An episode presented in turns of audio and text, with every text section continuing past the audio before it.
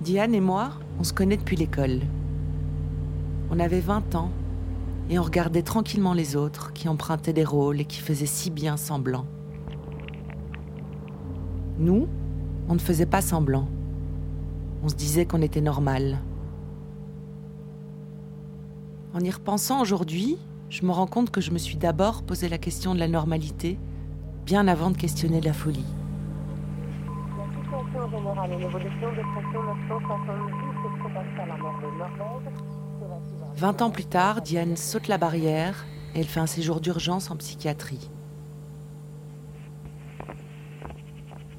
Après son hospitalisation, je l'accueille chez moi pendant quelques jours.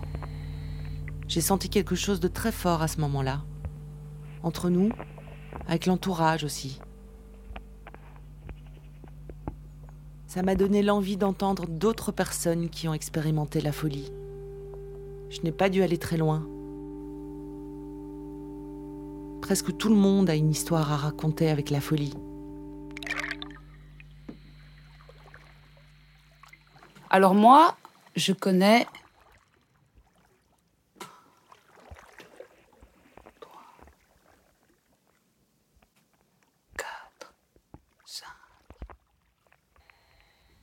Je connais six fous.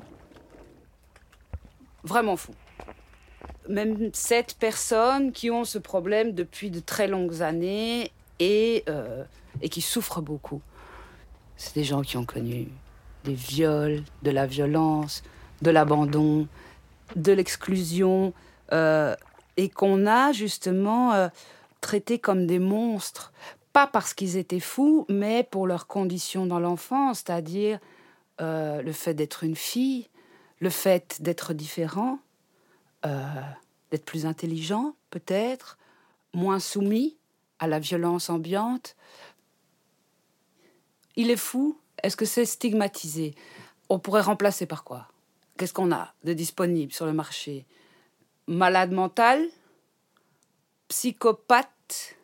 Alors, ça c'est lié à la maladie. Bon, la maladie, c'est pas mal parce que, euh, je veux dire, on peut avoir mal au genou, on est malade du genou.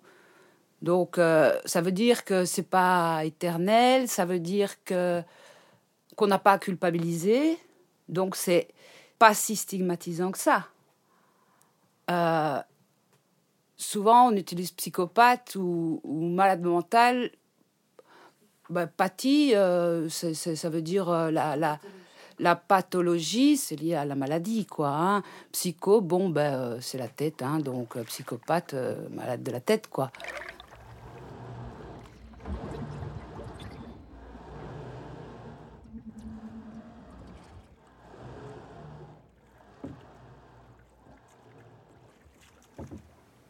Alors pourquoi la normalité n'existe pas? Pourquoi la folie n'existe pas? Tout simplement parce qu'il y a un continuum entre les deux. C'est euh, l'extrême à l'autre. On peut se rapprocher plus de la folie, plus de la normalité, selon les événements qu'on vit. Et il y a peut-être un, juste milieu pour tout le monde. Donc la limite, c'est quoi? C'est le juste milieu, c'est être fonctionnel. Euh, on peut euh, vivre, c'est-à-dire on peut avoir une vie euh, décente. Oui, ça va, il va bien. hein, euh, il paye ses factures, il a de quoi manger, il a une maison, il a éventuellement un travail, euh, éventuellement un partenaire, éventuellement des enfants, éventuellement une vie sociale. Donc voilà, euh, il est dans le moule. Puis après, on, prend cette personne euh, isolément et on lui dit tout va bien hein, pour toi. Bah, pas tout à fait.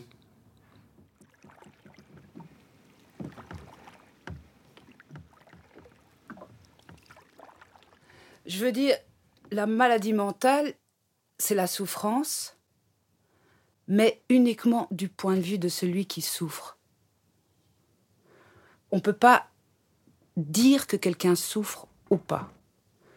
Par contre, moi, en tant que personne qui vit avec quelqu'un qui souffre de troubles psychiatriques, il y a ma souffrance aussi. Est-ce que ça me donne le droit de traiter de folle la personne qui est à mes côtés et qui me fait souffrir? Je souffre, elle souffre plus que moi. Mais je ne peux pas lui imposer ce discours. Je ne peux pas lui imposer la maladie.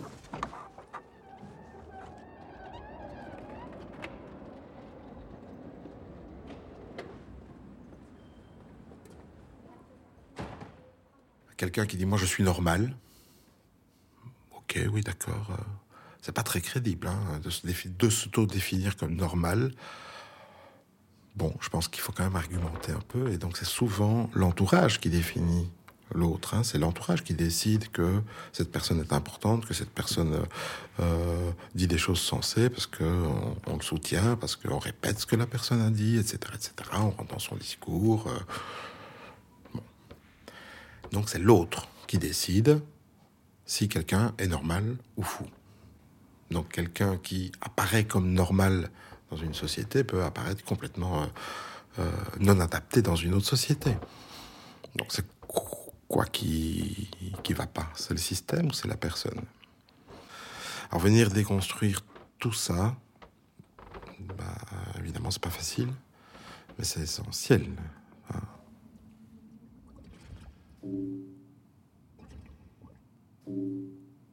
Prenons un exemple euh, bête. Euh, X gagne au loto et il décide de distribuer toute sa fortune et ne garder que le minimum pour lui. Combien de gens vont penser que cette personne est dingue? Pourquoi? Parce qu'eux, ils n'auraient pas fait comme ça. Tout simplement. Et donc, c'est toujours par rapport à soi-même que l'autre est fou.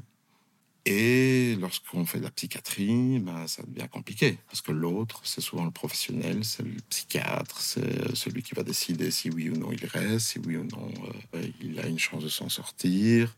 L'avenir est pris en charge par les autres.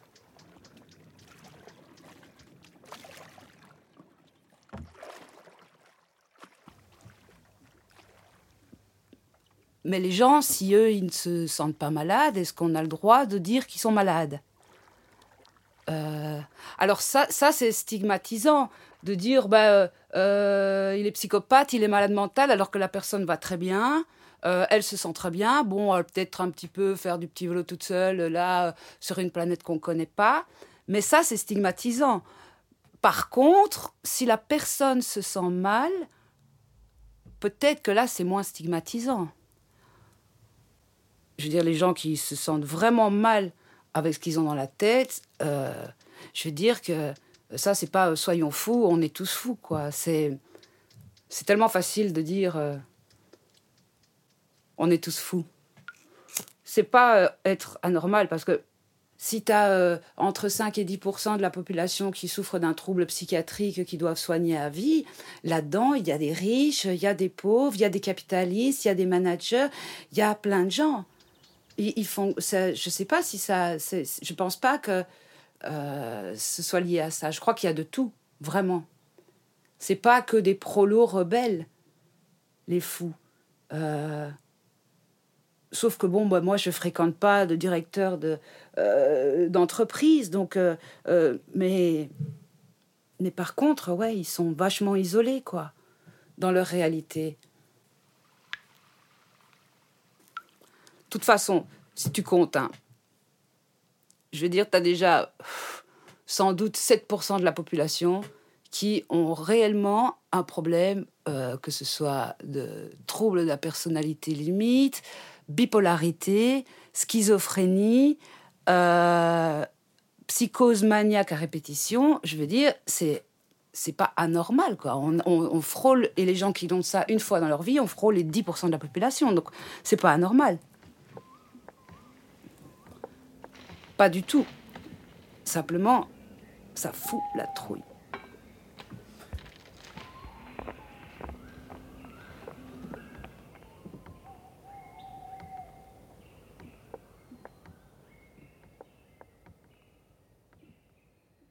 Il faut d'abord être assez fragile que pour péter les plombs, mais surtout, surtout, il faut être confronté à ce qu'on appelle un stress psychosocial intense.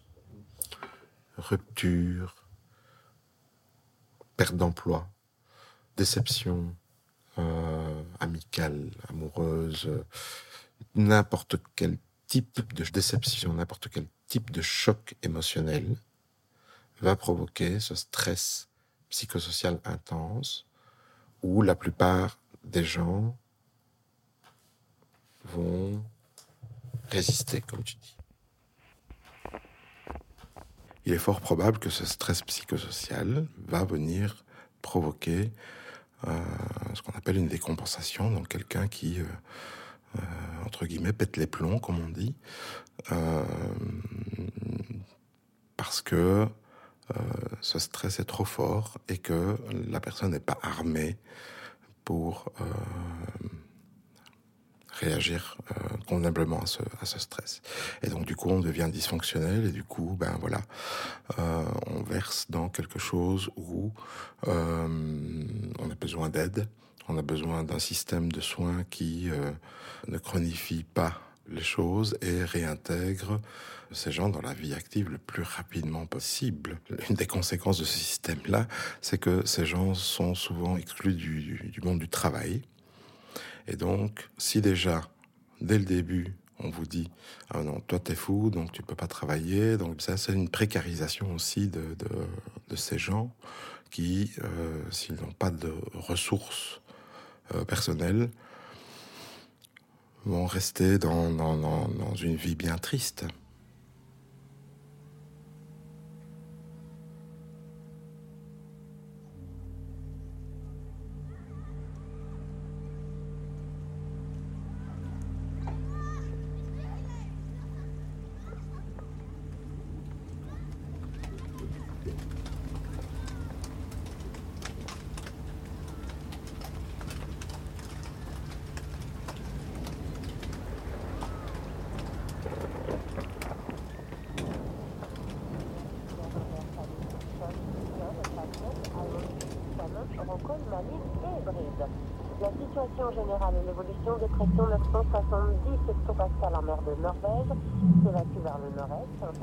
Sur le la mer du Nord se décale vers l'est. Des pressions prévues 979 hectopascal autour de l'Islande. Nouvelle dépression prévue 996 hectopascal le 22 vers 12 heures temps universel avec une perturbation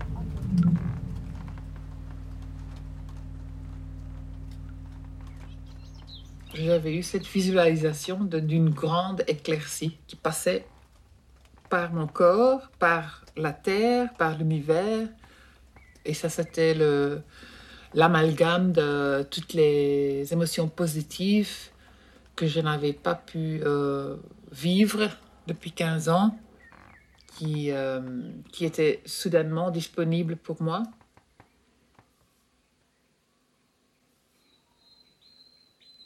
Et ça me, ça me, ça me rendait très, très heureuse, très optimiste. Mais mes amis ne me voyaient pas ça comme ça. Ils avaient super peur, juste parce que j'avais mis du n'importe quoi sur mon Facebook. C'est pas toi qui te regardes dans le miroir, c'est les autres gens. Donc, euh, le fait que tu as passé euh, à l'autre côté, ça crée une, une, distance entre eux et toi. Même si tu rentres euh, de nouveau, eux, ils t'ont vu comme ça. Et c'est très difficile de changer cette idée dans les gens qui, qui t'ont déjà vu dans le miroir, à l'autre côté. Pour toi, c'est peut-être une évidence que tu repasses du côté juste. Pour les autres gens, parfois, une fois que tu es passé, ou ils ont vu que tu es passé par là, tu restes là-bas. Et cette impression, j'ai maintenant, parce qu'on ne veut pas parler de ça, je leur vois me voir dans le miroir, comme ça. Et je n'accepte pas, parce que c'est leur point de vue.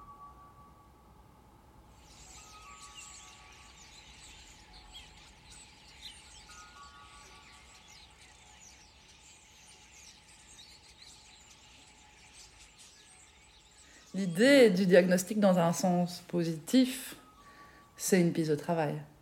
C'est-à-dire, euh, bon, tu vois, si tu as quelqu'un qui a une tendance paranoïaque et que tu t'en rends un peu compte, je vais te dire que si tu le mets dans un endroit, je prends des, caricatures, mais où il y a plein de vidéos euh, surveillance, il y a peu de chances que ça l'aide. Tu vois? C'est une hypothèse de travail. Et l'hypothèse de travail peut changer parce qu'elle s'affine, elle se transforme, elle, s'invalide même. Et donc la personne, elle change aussi. Voilà, le problème des diagnostics, c'est quand on te le colle comme sur un pot de confiture, confiture à la fraise ou confiture, voilà. C'est-à-dire quand il fige. Je me dis, est-ce qu'on a besoin systématiquement de donner à quelqu'un un diagnostic s'il ne le demande pas? Quelqu'un demande un diagnostic parce qu'il a envie de savoir et l'hypothèse du médecin pour travailler, tout ça. Mais c'est quoi l'intérêt de dire à quelqu'un, t'es psychotique? Il y a des gens que ça rassure parce que tout d'un coup ils disent Ah, mais c'est ça qui m'arrive. En fait, euh, je fais une dépression, par exemple. Tu vois, et donc c'est rassurant. D'autres, ça va angoisser. Tu vois comment ça. C'est un mot, un diagnostic, avec beaucoup de pouvoir. Quoi. Je sais pas, il faudrait réfléchir à cette question-là, mais voilà, c'est des, trucs à manier, quoi, tu vois. Moi, par exemple, j'ai été diagnostiquée euh, alors, un épuisement professionnel avec troubles anxieux-dépressifs sévères. Donc burn-out, quoi, tu vois. J'ai eu ça comme diagnostic récemment, il y a quelques mois. Et euh, si tu veux, ça m'a permis de me rendre compte aussi que en fait, juste, il y avait vraiment un côté d'épuisement qui était lié à mes conditions de travail. Voilà, je faisais des, week-ends de 33 heures, bossais comme une dingue, machin et tout ça, en psychiatrie, avec beaucoup de cœur, avec beaucoup de responsabilités dans ce que je faisais. Et donc, moi, ce diagnostic-là, quelque part, ça m'a aidé. Ça m'a permis d'objectiver un petit peu qu'il y avait une part du mal-être que je vivais à un moment donné qui était en partie liée à ces conditions de travail. Et pas que, évidemment. Mais pour moi, ce aussi est ça m'a ça m'a ouvert alors qu'a priori les trucs de burn-out et tout ça je trouve qu'il y a un côté un peu avant je trouvais très à la mode un peu ça veut rien dire c'est une catégorie fourre-tout. Ben non un corps épuisé qui a des glandes surrénales qui fonctionnent plus bien tout son système nerveux qui est à plat est vraiment à plat. Et c'est pas tout à fait la même chose qu'une dépression même si ça se ressemble. Et moi pouvoir identifier les deux ça m'a aidé quoi. Je l'ai pris comme une piste de travail donc je me suis intéressée à des choses qui m'intéressaient pas avant voilà, par exemple, tout le système hormonal des glandes, de, de, de, c'est quoi un corps épuisé. Parce qu'avant, j'avais plus une tendance uniquement à aller dans le cérébral et le psychique. C'est pas qu'il y en a un qui exclut l'autre, c'est juste ça ouvre. Et donc, moi, le diagnostic chez moi, il a ouvert. Et c'est pas la vérité, c'est juste une piste de travail. Mais après, voilà, je l'ai accepté, ce diagnostic. J'ai un bon rapport avec mon psychiatre. Et en plus, bon, voilà, burn-out, ça va. Pour le coup, ça rentre dans la norme.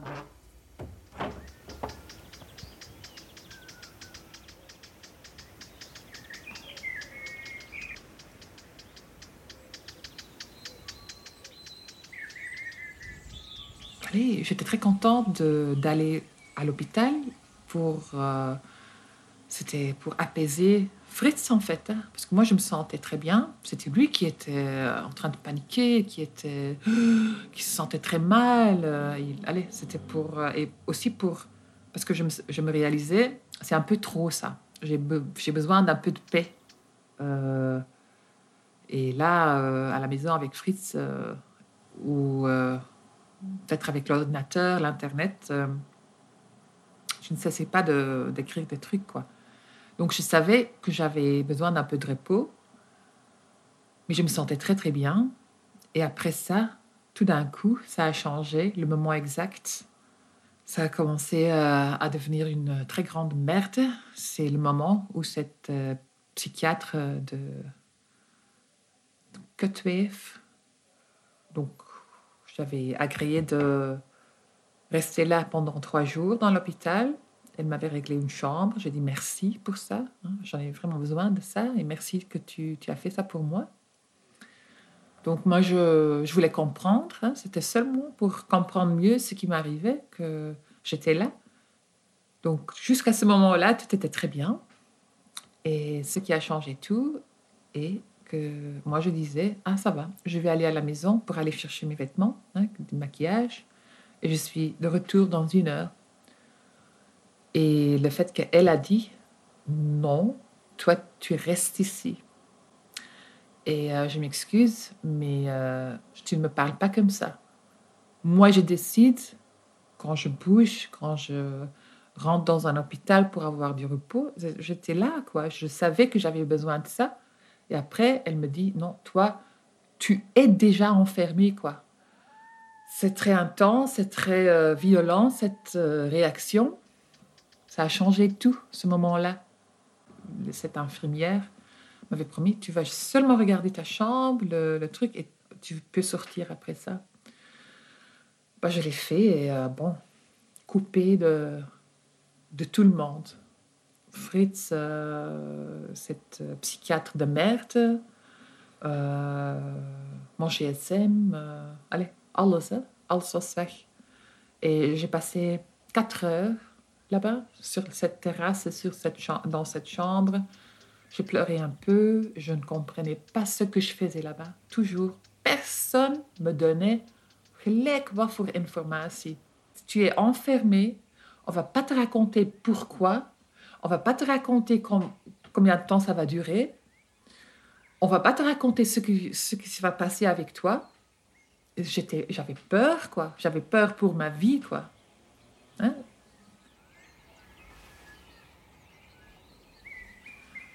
Donc après ça, j'ai fait une petite acte révolte comme ça.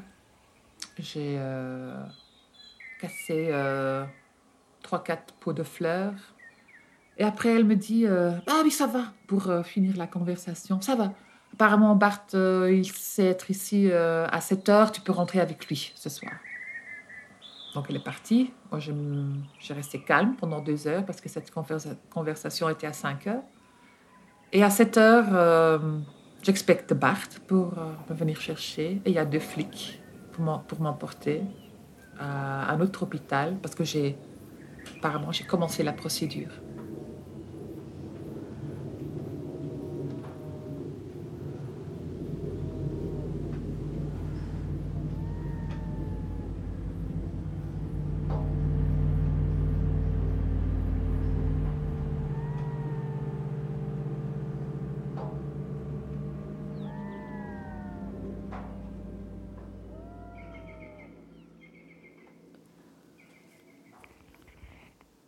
bon, comment moi je peux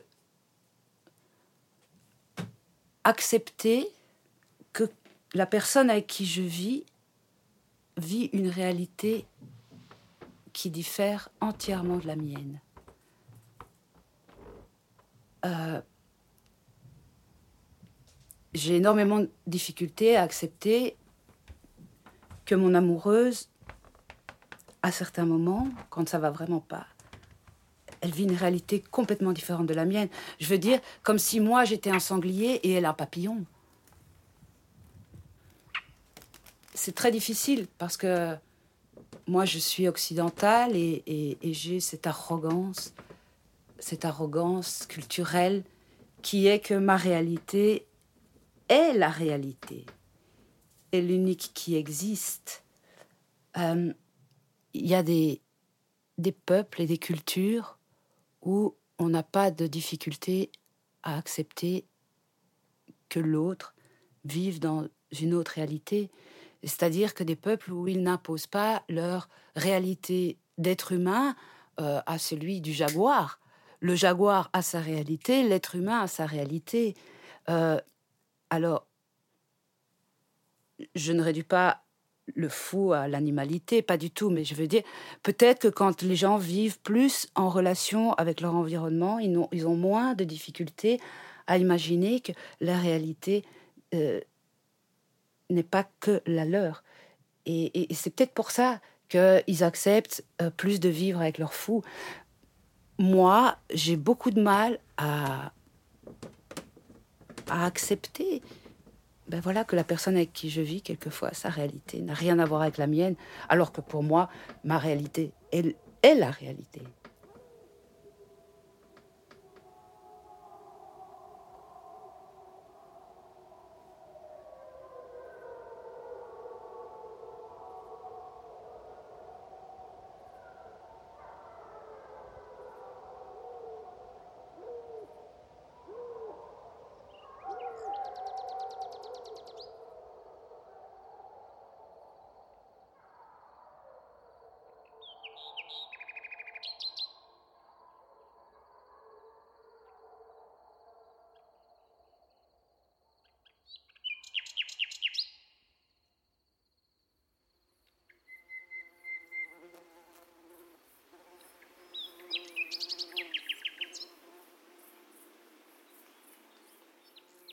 Ouais, j'aime bien euh, dire normopathe, quoi.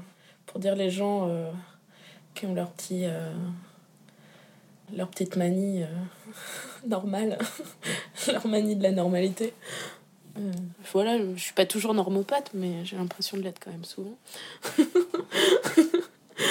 Et voilà, les névrosés, ça serait peut-être un peu euh, le grand club des névrosés. Face, à, je sais pas, à une schizophrénie qui, qui pour le coup, euh, file un peu droit. Et droit au but, c'est beau, parfois. Même si c'est pas sans souffrance, quoi. Après, euh, clairement, euh, je sais pas, quand on est un peu dans la position de, de soignant, euh, bah, c'est sûr que faut pas se faire prendre trop par euh, cet amour de la folie qui peut arriver. Après, bon, ça va, hein, on se soigne. Et puis, les fous, enfin. Moi, je dis volontiers le mot fou. Enfin, il y a ces questions de vocabulaire qui importent. Ouais. Parce que les gens qui étaient soignés à la borde disaient fou. Et c'était un petit nom euh, un peu tendre euh, qui s'attribuait et qu'on pouvait dire aussi, quoi. Puis voilà, euh, moi je dis volontiers que des fois je suis un peu folle. mais oui, on peut un peu jouer avec tout ça quand même. Enfin, jouer, ça peut être bien dans le sens de, du jeu d'une porte, qui a un peu d'espace, quoi.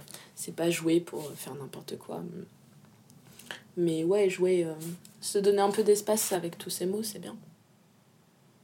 J'aime bien l'idée euh, de dire que la crise, c'est le début de la guérison.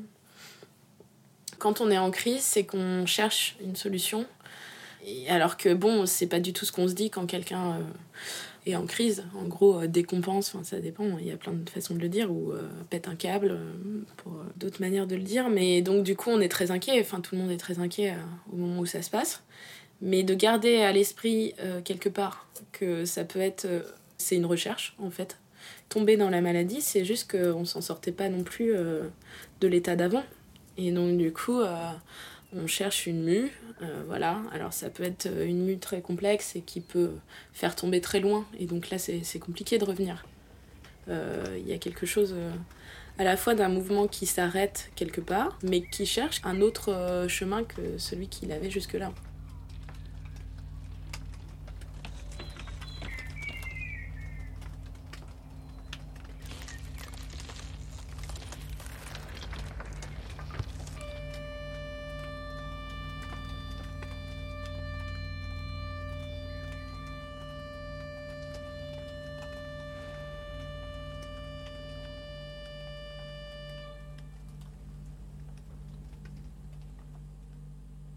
Là, je j'entends pas de voix, mais quand je vais aller sur, ma tablette et quand je vais écouter de la musique, c'est là que ça se déclenche.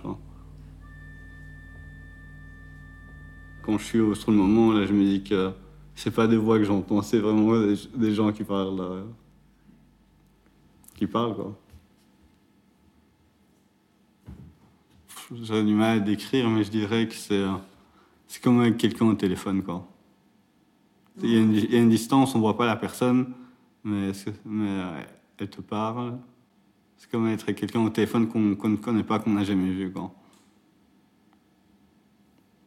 Je me souviens que quand, quand j'entendais fort les voix, j'entendais des voix très, euh, comment dire, très macabres. Avec une voix, un ton de voix très bizarre, quoi, pas humain. Quoi.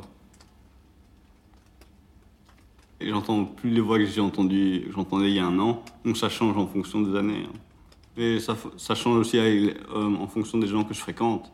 Parce que les gens que j'entends, c'est comme si je les enregistrais et après je les, je les réentends. Quand j'étais vraiment loin, j'entendais, je pouvais tout entendre, tout ce que je voulais. Quoi. Tout, ce, dont je pouvais penser, je l'entendais. C'est vrai qu'avant, j'entendais un petit interrupteur s'éteindre dans ma tête. Ouais, qui s'allumait qui s'éteint. Donc des fois, ça fait bien des fois, quoi. Comme un gamin qui joue avec l'interrupteur. Mais j'ai jamais eu d'hallucination visuelle. Moi, c'était plus sensoriel. Je peux sentir des choses sur mon dos, comme s'il y avait du grain de sable sur mon dos. Des choses comme ça. Je peux sentir des chaleurs sur mes mains. Ouais, des choses comme ça. Des voix, des spasmes, des hallucinations. Quand on a ça tout le temps, on peut plus vivre normalement. Donc, Vaut mieux arrêter le truc. Ouais, il où je dormais pas pendant 3-4 jours. Hein. Avec des cernes et tout. Hein. Ouais, c'est vrai qu'on dort pas beaucoup. Hein. Quand on prend pas de médicaments, on dort pas beaucoup. Hein. Mais quand on en prend, ça va quoi. Non, je prends un médicament, c'est quand j'ai peur, je suis stressé, je suis angoissé, que ça peut venir. Quoi. Mais ça dépend aussi comment on réagit face à la folie. Qui... Parce qu'il y a des gens qui sont plus forts que d'autres, à mon avis. Hein. Quand je suis occupé, quand, je fais... quand ma journée a été remplie, je suis vraiment fatigué. Mais là, je vais essayer de couper le délire. Et, euh, et euh, je vais essayer de couper le délire. Mais euh, voilà. Parce que c'est comme si on vivait quelque chose aussi. Hein. C'est comme si on, était avec des gens, comme si on faisait quelque chose. Donc, si, je, si ma journée n'a pas été remplie, je vais, je vais la remplir avec ça. Avec un petit délire. Quoi.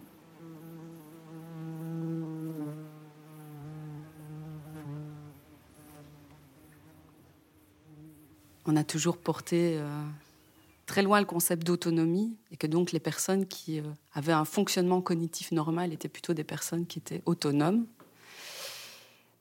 Or, l'autonomie va souvent avec un sujet qui n'est pas trop troublé, et donc qui est plutôt euh, porté du côté de la normalité.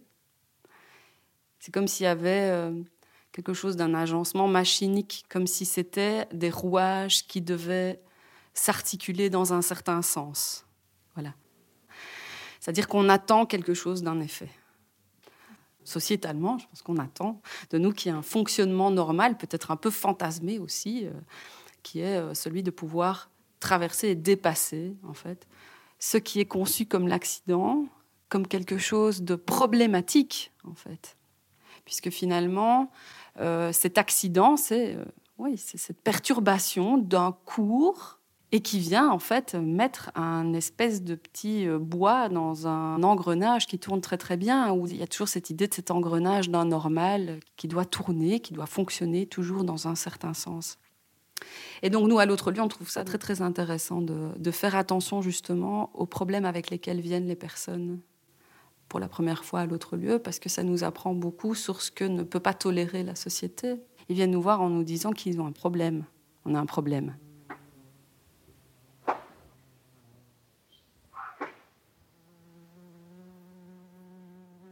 Moi, j'ai toujours eu des amis sains et jamais voulu avoir des amis euh, comme moi. Quoi je crois que ça va pas être très bon, ça va m'emmener vers le bas, je pense. Faut pas jouer avec ça, quoi. Et comme c'est pas vraiment la réalité, ça reste mon délire personnel, j'ai pas envie de le, montrer trop aux autres. Et je crois que ça me ferait peur de, de, voir, enfin, d'avoir un miroir, de me voir dans, dans la folie, quoi. Voir quelqu'un comme moi, j'aimerais pas trop. Après, je suis bien conscient qu'il y a toutes sortes de psychotiques, de schizophrènes. Mais j'ai jamais été, enfin, comme dit mon psychiatre, j'ai jamais été non plus au point de devoir être hospitalisé et tout ça. Parce que même quand je n'avais pas un médicament, que j'étais dans mes vrais délires, j'arrivais quand même à me gérer, entre guillemets, quoi. Il y, a, il y a, des moments où on peut avoir des, euh, des moments où on entend encore quand on est stressé, quand on a peur, ce genre, genre de choses, quand on angoisse. On se replie sur soi-même aussi. On s'isole des autres, on est de moins en moins sociable. Moi, je m'en rendais compte, en tout cas, mais je ne pouvais pas faire autrement que de rester dedans. Parce qu'il n'y avait pas les médicaments.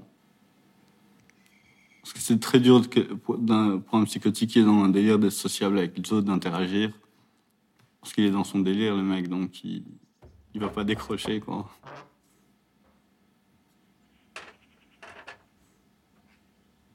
Il y a d'office un moment, il y a une rupture où moi je disais stop à un moment avec mes amis, je vais repartir dans, mes activités. Quoi. Mais ils sentaient bien qu'il y avait quelque chose de bizarre. Ce qui m'a fait le lendemain, qu'est-ce qui s'est passé, pourquoi t'es parti?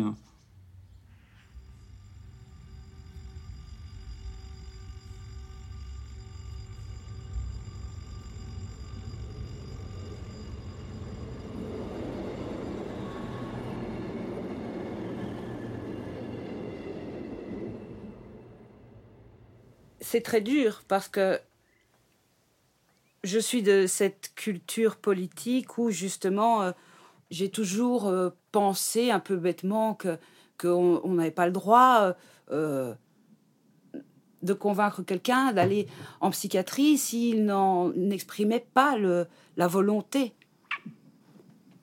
Maintenant, mon Dieu, comme c'est dur. Ça, a été vraiment, ça a été vraiment très très dur pour moi de ne de, de pas appeler le docteur. Je crois que j'ai supporté beaucoup de choses et que je n'ai pas appelé les urgences. Maintenant, je pense que j'ai peut-être eu tort à certains moments, mais je suis persuadée qu'il faut garder les gens à la maison, avec suivi psychiatrique. Ou alors aller en psychiatrie avec eux. Tu vois, ça, ce serait une super option. Ma me fait en crise, j'appelle le docteur, eh ben on y va toutes les deux. Et puis moi, euh, j'ai besoin d'aide aussi, donc je veux dire euh, merci aux docteurs qui vont m'aider aussi. Et si elle reste un mois, je reste un mois. Putain, si un jour j'étais euh, dictatrice, tu vois, eh ben j'imposerais ce truc-là du jour au lendemain dans les hôpitaux.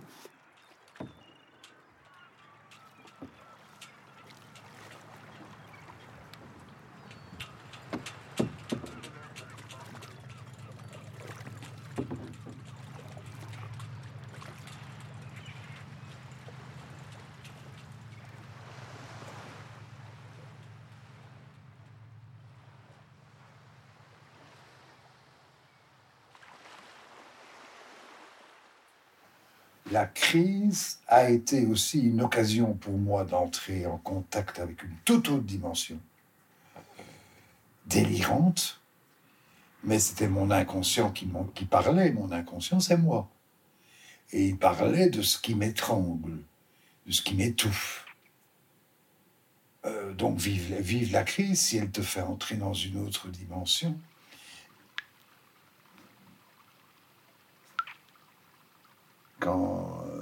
Euh, se quand ma psychiatre, antipsychiatre, là, m'avait dit, écoute, euh, je veux pas travailler avec toi en thérapie sur des pourquoi. Euh, pourquoi je suis fou? Pourquoi je suis maniaque? Pourquoi? Elle dit, on s'en fout. Ce qui, par contre, est passionnant, c'est de voir le pourquoi. Dans quel but? Pour faire quelle tâche? À quoi es-tu appelé?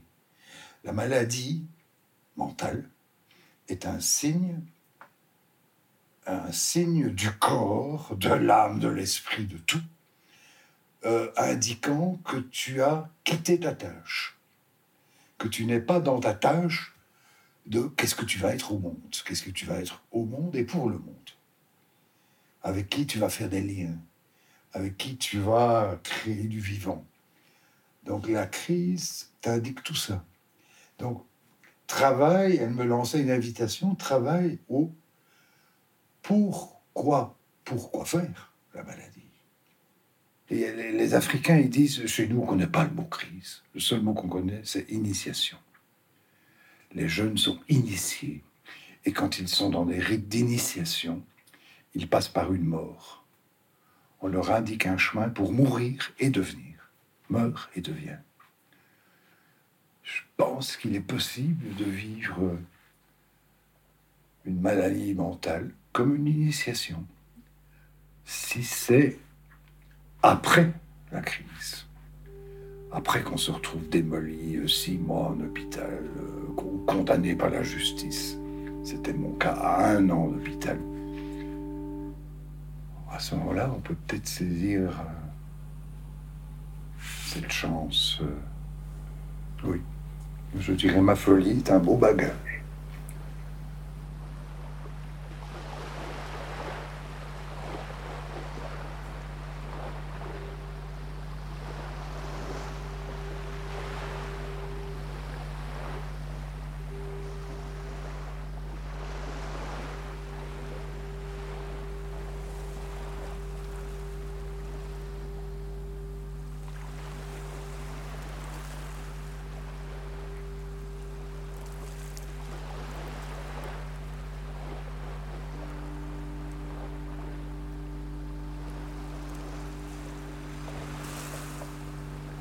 C'était Le Sanglier et le Papillon avec Diane Barry, Zim, Brigitte, Barbara, Aurélie X, Marianne Rotig, Maurizio Ferrara. Réalisation, prise de son et création sonore, Jen Debauche. Montage, Sébastien Demeff. Recherche sonore, Mehdi Ayari. Mixage, Aurélien Lebourg. Orgue joué par Nicolas et Micha Desamoris. Avec la complicité de Sarah Fautré, Julie Labat et Strike Luciki avec le soutien du Fonds d'aide à la création radio et avec l'aide de l'ACSR, l'atelier Grafouilly et l'AJC. Merci à Art Recherche ASBL et au groupe de recherche Folie Cinéma. Merci à l'atelier Chaos, la cathédrale d'Aviotte, au café Lecoq, à l'horlogerie Anneka et au cinéma Nova. Merci à Yann Zounens, Bruno de Koning, Christian Rolt, Patrick Lefler, Piol Galbrin, Gilles et Emmanuel Batz, Julie Perry, Alain Tillon, Virginie et Loïc Debauche, Monica Warren, Manu, Rudolphe, Benja. Et merci aussi à Émilie Bregueux, Gaël Rouard, François Rapaille, Paola Steven, Christine Gillard et Lucille Desamoris pour leur écoute attentive.